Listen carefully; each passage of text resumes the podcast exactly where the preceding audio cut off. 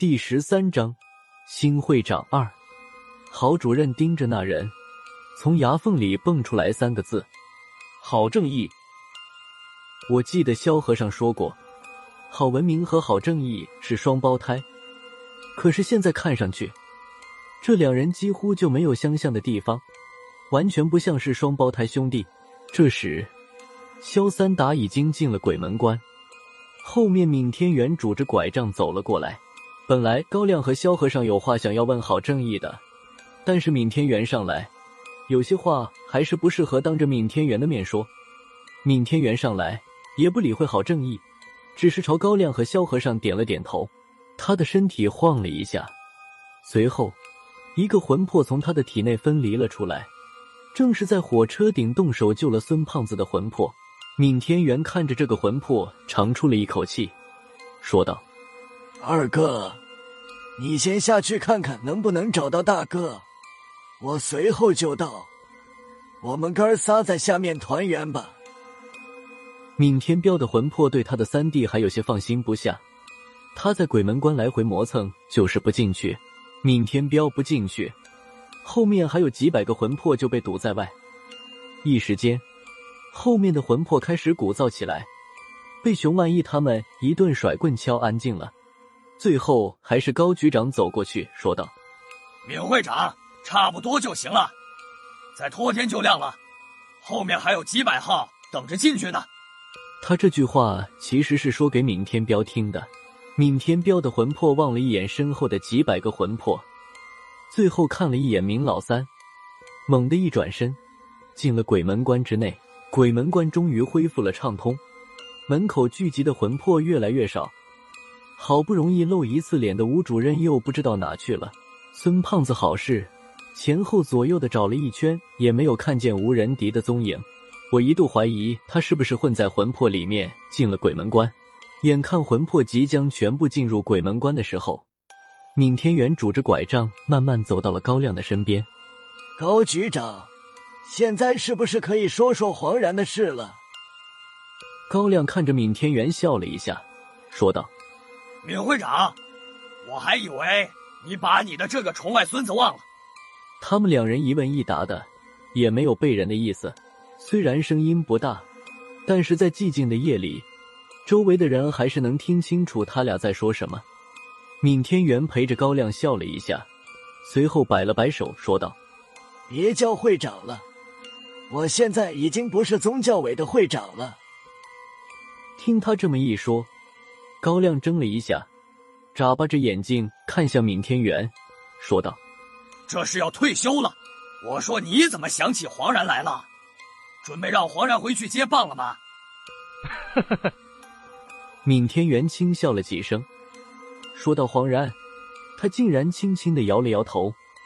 黄然，他还不够那个资格。”小聪明他是有一点，但是论起领导才能，他就差得太远了。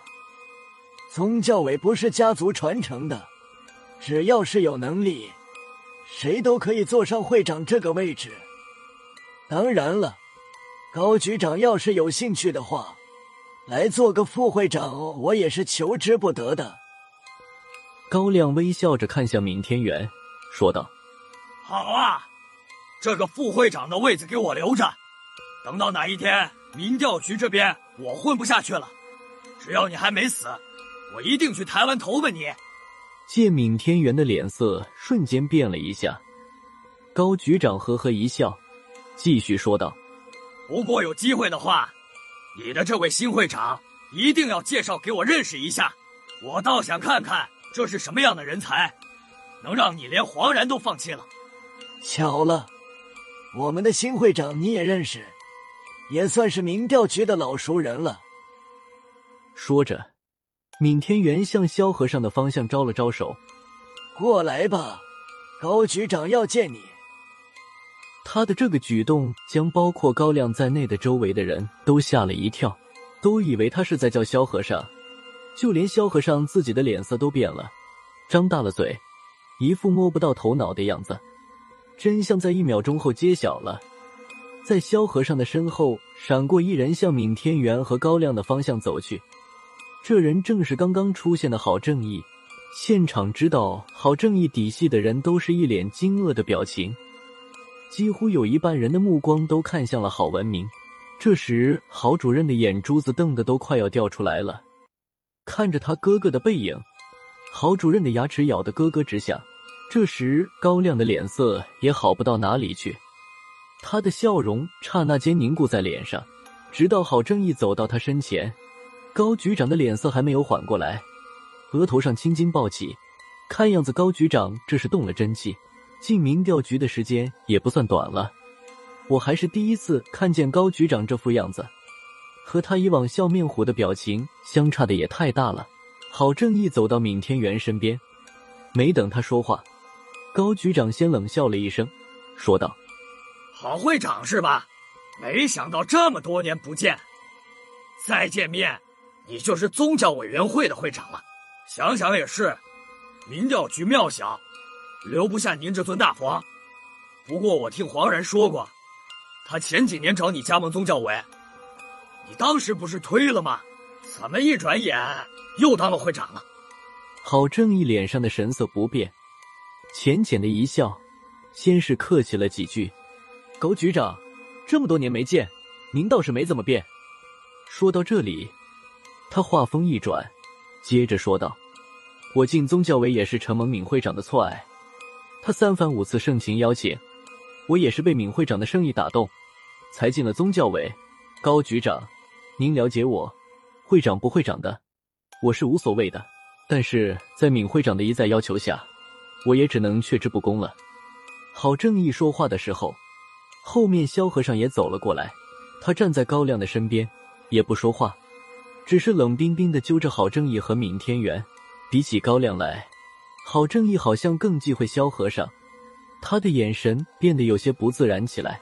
闵天元发现了郝正义对萧和尚的忌惮，他马上转了话题：“好了，我们的新任会长各位也见到了，现在是不是可以说说黄然的事了？他在你们那里待的时间够长了，是不是也该让他回家过年了？”过年，高亮又是一声冷笑，他的目光还集中在郝正义的身上，不过嘴里还是回答了闵天元的话：“没问题。不过我开的名单给了你那么久，也没见你有什么动作。现在你上嘴皮碰一下下嘴皮，我就得把黄然送回去过年。闵会长，你这算盘打得啪啪响，算过了头吧？”听到高亮这么说，闵天元倒是没有恼怒的意思，他笑了一下，说道：“东西倒是准备好了，但是还有一点细节需要重新商定一下。”细节。高亮不再理会郝正义，转脸看向闵天元问道：“什么细节？你要的东西我一件不落地都给你，但是……”也希望你满足我一点小小的要求，把罗四门交给我。”闵天元答道。